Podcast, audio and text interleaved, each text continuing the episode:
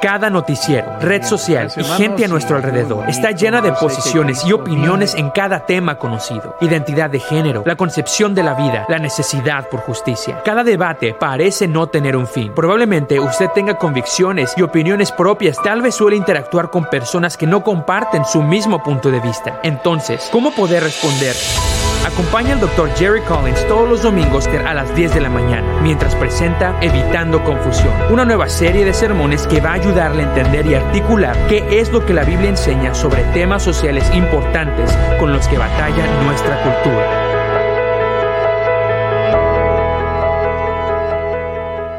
Evitando la confusión. Y eso es la serie en que estamos hoy en día. Y hermanos, estamos en un tiempo en cuanto que hay mucha confusión. Parece que todo el mundo quiere decidir la verdad basándola solo en su propio punto de vista. Cuando vemos hoy en día las noticias, vemos los disturbios, violencia, destrucción, y todo está justificado por su punto de vista. Vemos que la definición de racismo y las injusticias sociales, injusticias sociales basadas también en su propio punto de vista. Mi pregunta es, ¿y la verdad? La, la verdad hoy en día depende de su punto de vista.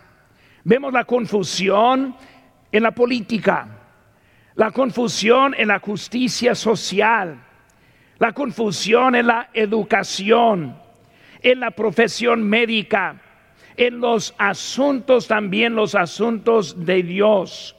Hace que nosotros luchamos en definir lo que significa cosas hoy en día. Uno de los lugares que estamos viendo en, que luchamos es definir lo que es el homicidio. Se mata un policía y la opinión de muchos es, lo merece. Un joven pega a un, anciano con un ladrillo en la cabeza y algunos que dicen que lo merece. Es mi derecho. Eh, hoy en día, hermanos, estamos viendo que protestar es algo que está cambiando. Un aborto, una, una persona aborta y luego dicen que todavía no es una persona. Hoy estamos viendo que hay mucha confusión en lo que es la verdad y lo que no es la verdad. Y es un peligro para una sociedad en nuestra condición. Cuando vemos la historia, y los pueblos que han batallado definir en una forma junta se han entrado en tiempos difíciles. Podemos recordar eso en el pueblo de Israel. En jueces 21, 25 dice, en estos días no había rey en Israel, cada uno hacía lo que bien le parecía. Es el tiempo en que nosotros vivimos hoy en día hacemos lo que nosotros pensamos. Hermanos, Israel jamás volvió al tiempo de ser guiado por Dios, como en los días de Moisés, como en los días de Josué, jamás volvieron ya entrando de ese tipo de pensamiento.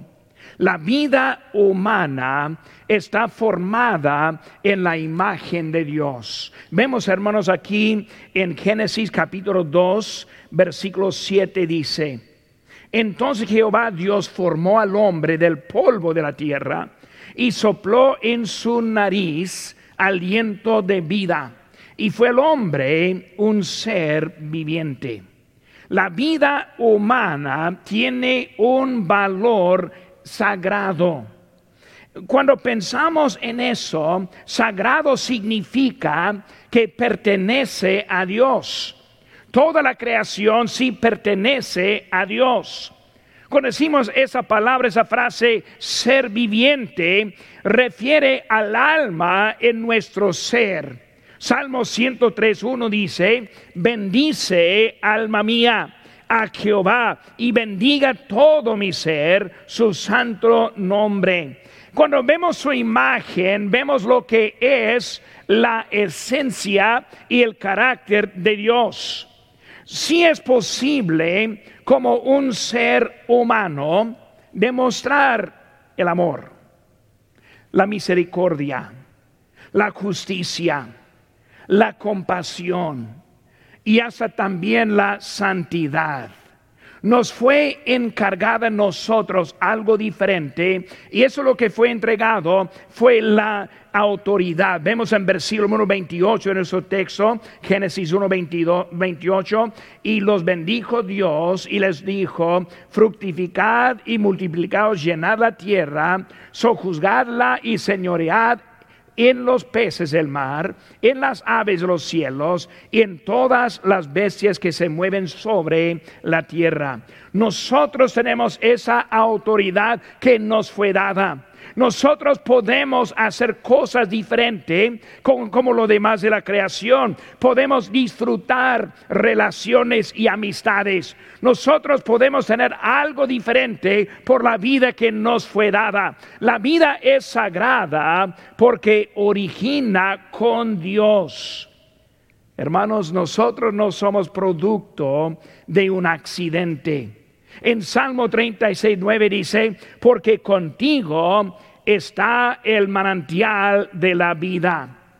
Job, después de que fue eh, ese tentado y probado, vemos que él dijo, el Espíritu de Dios me hizo y soplo del Omnipotente me dio la vida.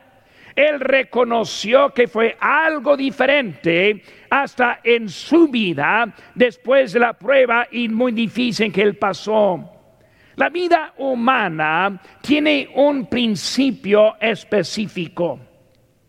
Vemos eso con la observación de David cuando él dijo en Salmo 139, porque tú formaste mis entrañas, tú me hiciste el vientre de mi madre, tú te alabaré porque formidables, maravillosas son tus obras. Él vio que fue algo dentro de su vida hace que cuando vemos la ley levítica, vemos que fueron consecuencias bien severas cuando alguien abusaba a una mujer que estaba embarazada. La vida humana tiene un propósito específico. Isaías dijo en Isaías 43, 7, todos los llamados de mi nombre, para gloria mía los he creado, los formé y los hice, dice Dios. Vemos que todo es con un propósito específico. Dios nos puso aquí en este planeta con un propósito específico hay algo de importancia que vemos en la vida humana y es muy necesario definir qué es la vida humana, especialmente como lo que está siendo enseñado en nuestro mundo. Jeremías dijo en Jeremías 1.5, antes que te formaste en el vientre te conocí y antes que nacieses te santifiqué te di por profeta a las naciones, hablando de Jeremías antes del mundo, antes de todo, Dios ya conoció a Jeremías. Hermano, nuestra vida es algo tremendo. Y hoy en día estamos viendo que todos están tratando de destruir lo que es la santidad de la vida.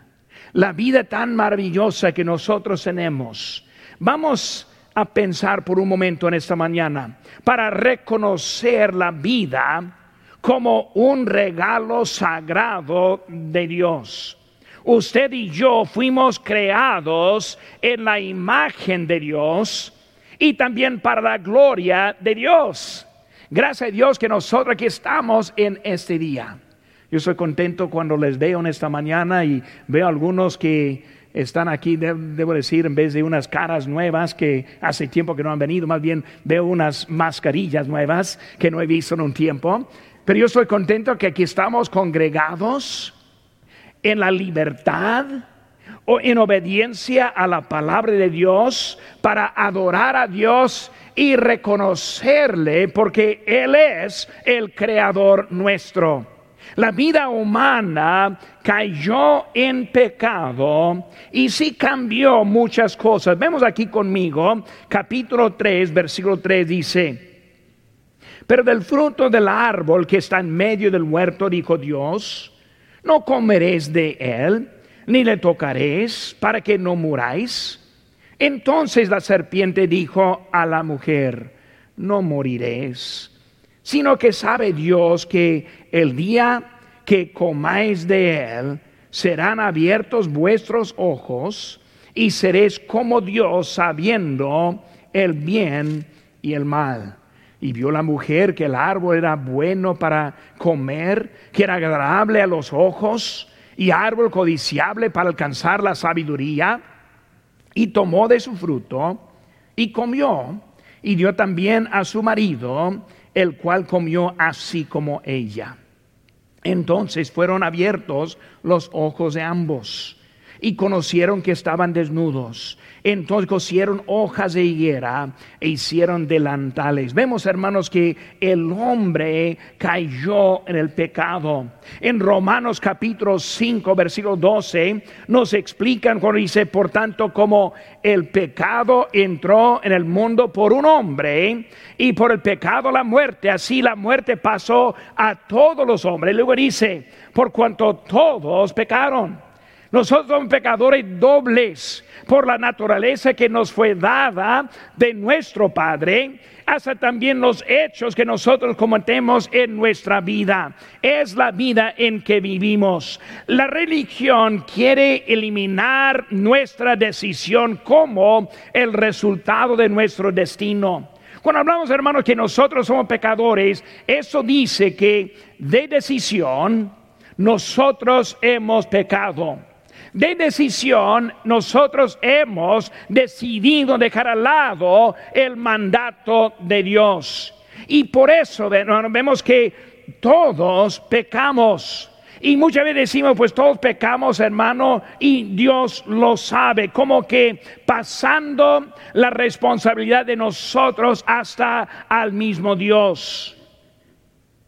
Muchos dicen, pues yo hice lo mejor que pude que pocas veces en realidad hacemos lo mejor que podemos.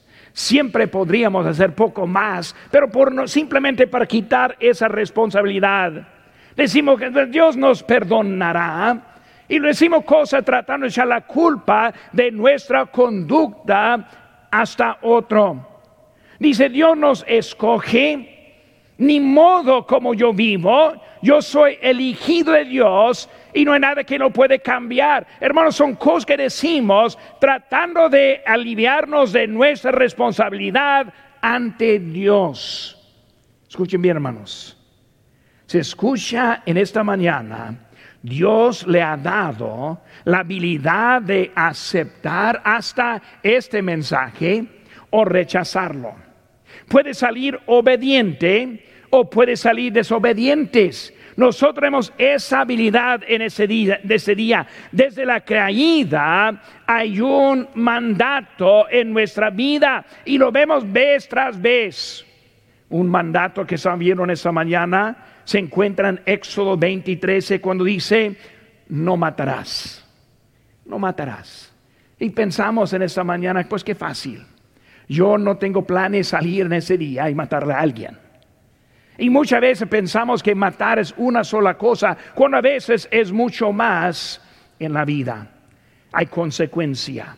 En Génesis 9:6 dice, el que derramare la sangre del hombre, por el hombre su sangre será derramada, porque a imagen de Dios es hecho el hombre. Por eso nuestra sociedad es un delito matar a alguien. Es un delito quitar la vida de una persona. Aunque muchos lo hacen, es algo en contra de nuestras leyes. Cuando hablamos del hombre, hablamos del hombre, hermanos, y el hombre es el que tiene importancia. No incluye a los animales y la naturaleza, sino que es algo distinto para los humanos hoy en día. Debemos basar nuestros valores sobre la palabra de Dios y no por las experiencias o por las estadísticas o por la cita. Hermanos, escuchen bien, Dios es verdad y debemos tomarla en cuenta en todo. Esa caída de que hablamos en Edén nos ha puesto en una condición en que estamos hoy en día. Cuando hablamos del aborto, de que estamos refiriendo en esta mañana, en este mensaje, antes era permitir el aborto en casos extremos, como en alto riesgo, en enfermedades, violaciones o incesto. Pero después de un tiempo cambiaron un poquito más y era permitirlo solo en las primeras semanas del embarazo. Después, permitirlo hasta que empiecen los dolores de, nacimiento. Hasta ese punto se puede. Y después permitir el aborto mientras que por lo menos la cabeza está dentro y el cuerpo está fuera. Y hasta hoy en día, si no logran en matarlo antes que nace vivo, pueden dejarlo en una mesa hasta que se muere solito. Mucho cambia cuando no hay valores en la vida. Mucho cambia cuando no hay verdad en que nosotros queremos seguir. Hermanos, cada nivel que dijimos ahorita, su fin es igual. La opinión acerca del aborto ha cambiado. Antes, solo en los casos más extremos, hace después permitido, hace después eso promovido, eh, hace que considerado como una forma de anticonceptivo, pues están viéndolo diferente, después hasta sin vergüenza, son algunas que son conocidas como héroes por hacerlo, hasta por último es obligarlo. Y pensaba el pastor, no obligamos, pero hermanos, en muchos lugares ya están obligando. Si vive en la China, va a encontrar que es obligado tener los abortos. Por eso, hermanos, es algo que está en eso. Esta mañana quiero tomar los minutos que tenemos para pensar en la santidad de la vida. La santidad de la vida. Tres cositas que quiero que veamos en esta mañana, hermanos. Primera cosa es que nosotros debemos responder con claridad. Debemos responder con claridad. Hermanos, no es un asunto gris sino que es un asunto de blanco y negro.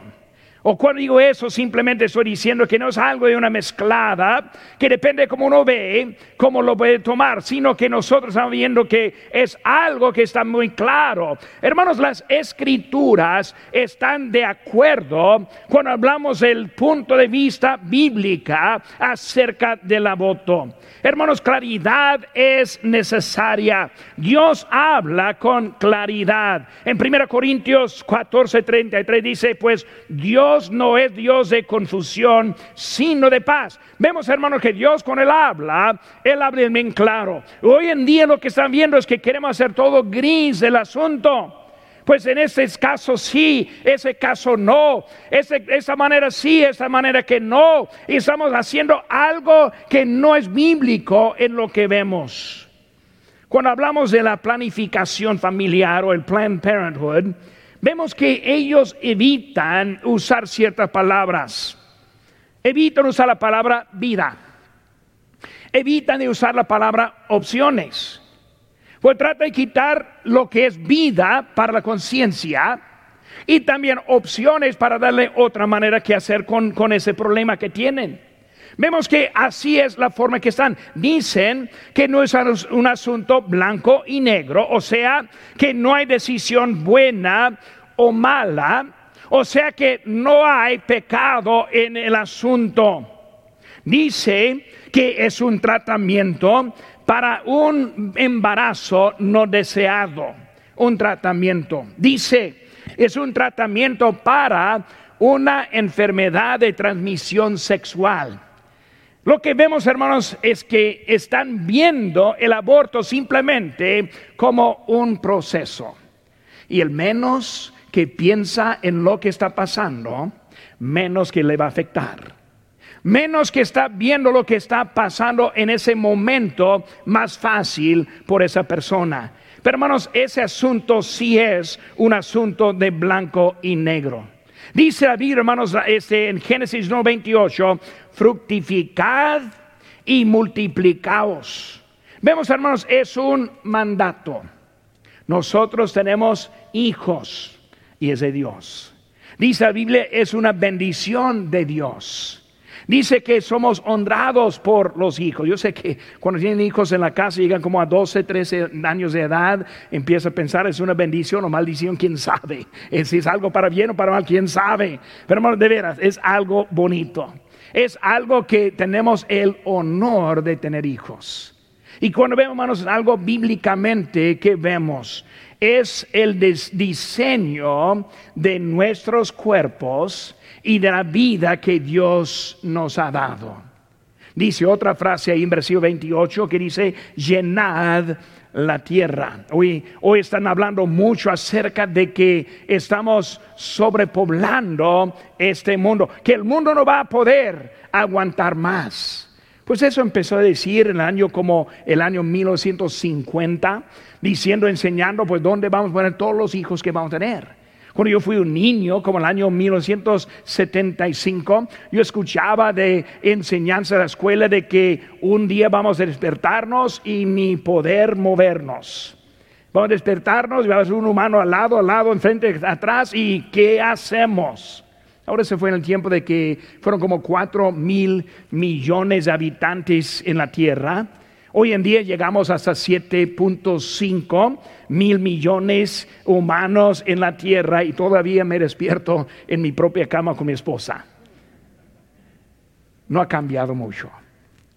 Yo voy en avión y veo tanta tierra sin habitación.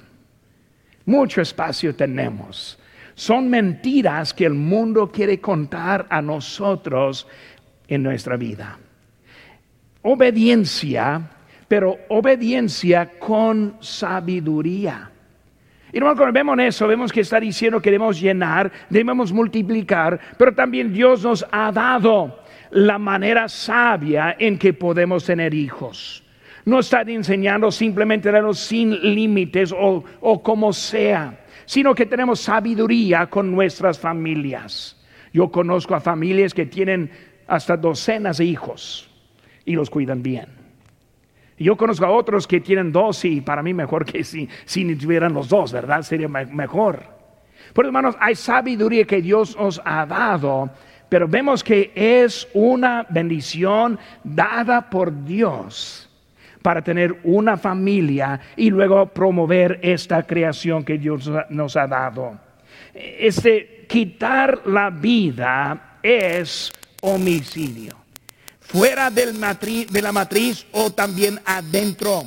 Es un asunto claro. La Biblia, hermanos, nos habla claramente de lo que hay. Por eso las, las escrituras están de acuerdo. También la evidencia científica también está de acuerdo. El día de la concepción, lo que dice, hermanos, es que los 46 cromosomas están presentes a la vida humana ya comienza con la concepción. Es un ser humano único con su estructura genérica única que nunca podrá ser reproducido ni reemplazado. Vemos que ese bebé es diferente que cualquier otro que hay. Mi hija Jennifer tiene gemelas y son idénticas. Y para algunos las ven y pues quién es una de otra. Ahora yo sí sé más o menos, o por lo menos yo digo que sé, ¿verdad? a veces me equivoco, pero trato de que no. Aunque se ven diferentes, o digo, aunque se ven iguales, sus caracteres son muy diferentes. Su manera de vivir es muy diferente. Hace que la manera que hablan es diferente. Porque son diferentes hechos en eso, desde la concepción. Dice que después de tres semanas el corazón empieza a latir y muchas veces con tipo de sangre diferente de su mamá. Después de cinco meses, digo cinco semanas, el momento que detecta que está embarazada, se forman ya los ojos, piernas, las manos. Después de seis semanas, la actividad cerebro ya se detecta dentro del bebé. Después de siete semanas, el bebé da patadas y empieza a moverse. Menos de dos meses ya tienen huesos y luego también este, las uñas están formando, como después de las siete semanas, los dientes ahí están. Después de tres meses puede agarrar cosas con la mano y luego hasta después de cuatro meses dicen que ya puede empezar a soñar. Eso es mientras que está dentro de su mamá. ¿Cómo no es un ser humano? ¿Cómo no es una vida ya iniciada? Vemos que el mundo científico nos dice eso. Haz hermanos también, la conciencia humana está de acuerdo. La Biblia lo describe en Romanos 1:20, porque las cosas invisibles de Él, su eterno poder, su deidad, se hacen claramente visibles desde la creación del mundo, siendo entendidas por medio de las cosas hechas, de modo que no tienen excusa. Cuando vemos, hermanos, que eh, la Biblia está diciendo la conciencia ya comprueba lo que hay. Dicen que 84% de las mamás que ven la ecografía deciden no terminar el embarazo. Por eso la planificación familiar no quiere presentar las opciones. ¿Por qué? Porque saben que la conciencia va a cambiar la conducta de la persona. Por eso tratan de hacer todo oculto para simplemente tener su fin. Las escrituras están de acuerdo, la evidencia científica está de acuerdo, la conciencia humana está de acuerdo y también, hermanos, la industria del aborto también está de acuerdo. Una señora, Abby Johnson, que fue una directora de una clínica de la planificación familiar en Texas, renunció su posición cuando observó por primera vez el proceso. Y ella vio que el bebé se movió tratando de evitar el instrumento insertado. Y ella vio que era una persona que estuvieron eliminando en ese momento. Y desde ser una directora hasta salir y luego promover este que la santidad de la vida transformó su vida en su totalidad. La industria demuestra que sí es un ser humano por las multas dadas por vender los órganos y el pleito que siempre hay en eso. Vemos que, eso es algo que sí está. Por eso, hermano, no solo debemos responder con, con claridad, sino también la segunda cosa que debemos responder con convicción. Por hermanos, el asunto sí está claro, pero también debemos tener ah, convicción en nuestras vidas. Dios odia, odia el aborto. Dice en Proverbios 6, 16, seis cosas aborrece Jehová y aun siete abomina su alma y dice, las manos derramadoras de sangre inocente. No es algo de Dios a un lado diciendo, pues haga lo que quieran, sino que Él odia el aborto. Él odia al quien quite la muerte de la vida de alguien. El aborto es al opuesto del Evangelio. Como cristianos nosotros andamos buscando para dar vida eterna a este mundo, no eliminar la vida de los que lo tienen. Es al opuesto lo que estamos haciendo como cristianos.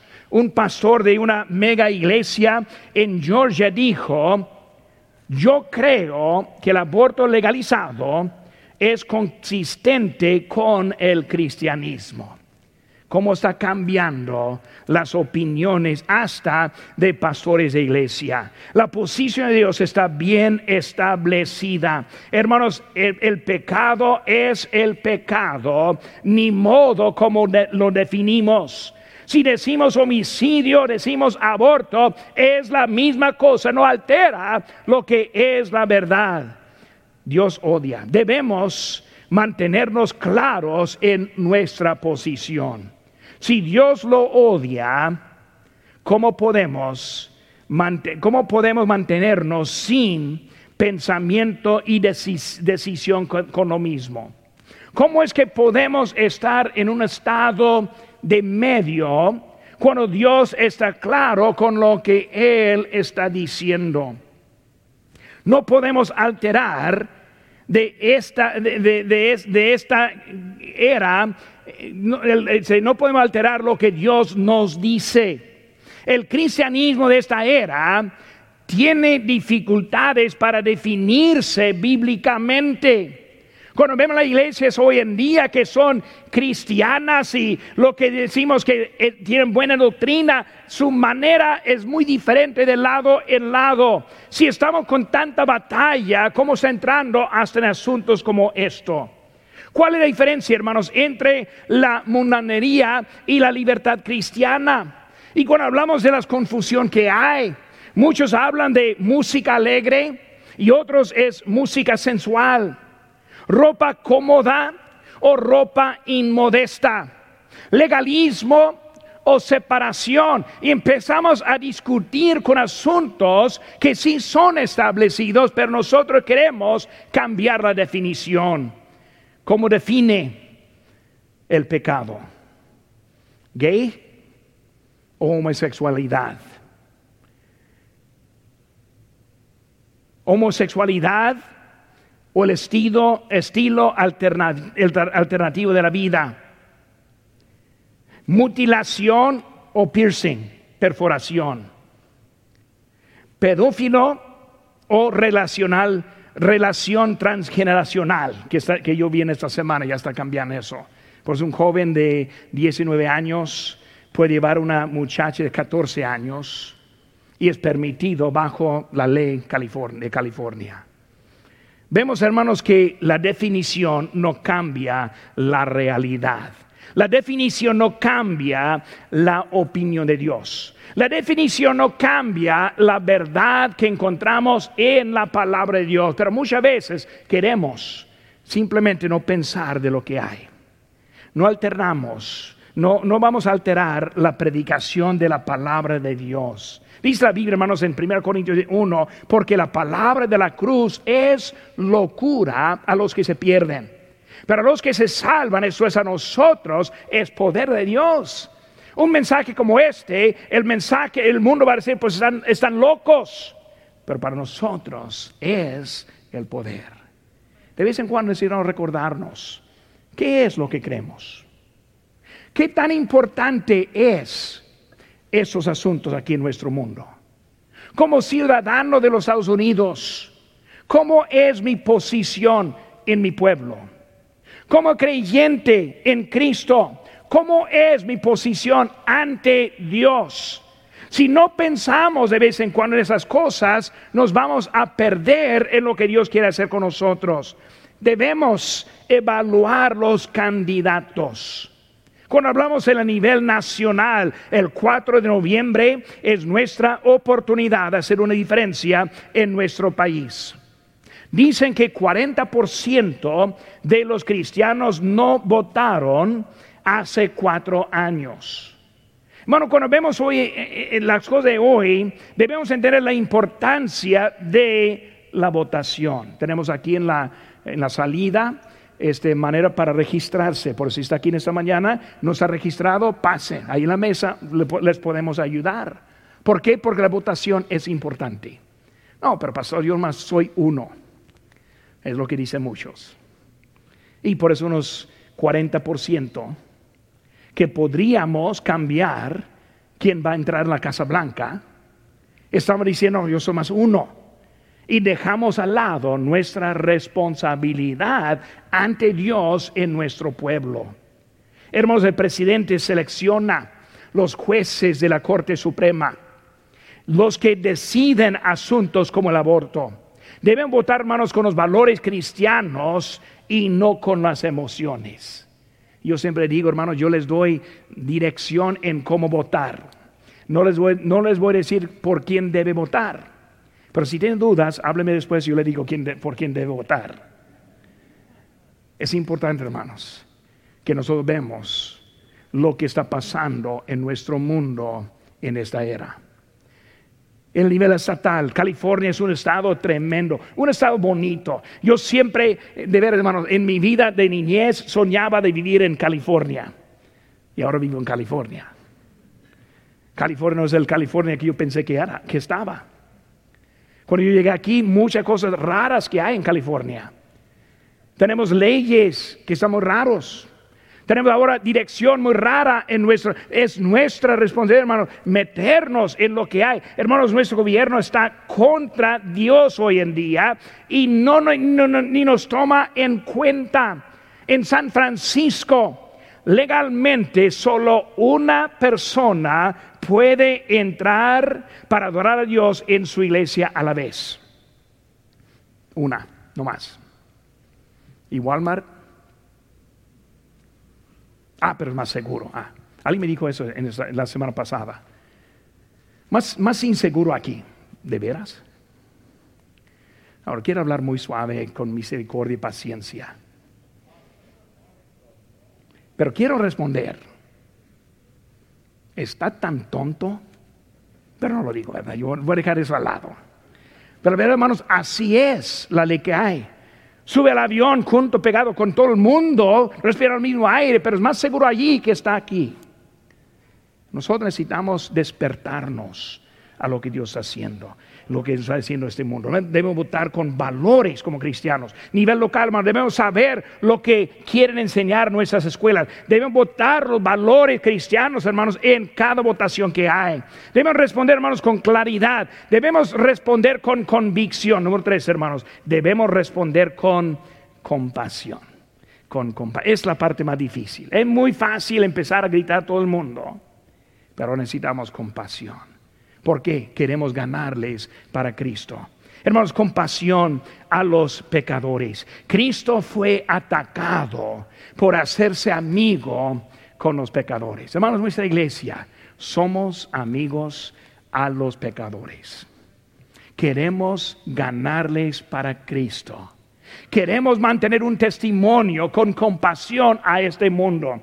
Les invitamos a que entren con nosotros para escuchar el Evangelio. Es un fin por lo cual que estoy invitándoles aquí en esta mañana. Vemos que tenemos compasión. Vemos ahí en Mateo 9, dice, y aconteció que estando él sentado a la mesa en la casa, y aquí, que muchos publicanos y pecadores que habían venido se sentaron juntamente a la mesa con Jesús y sus discípulos.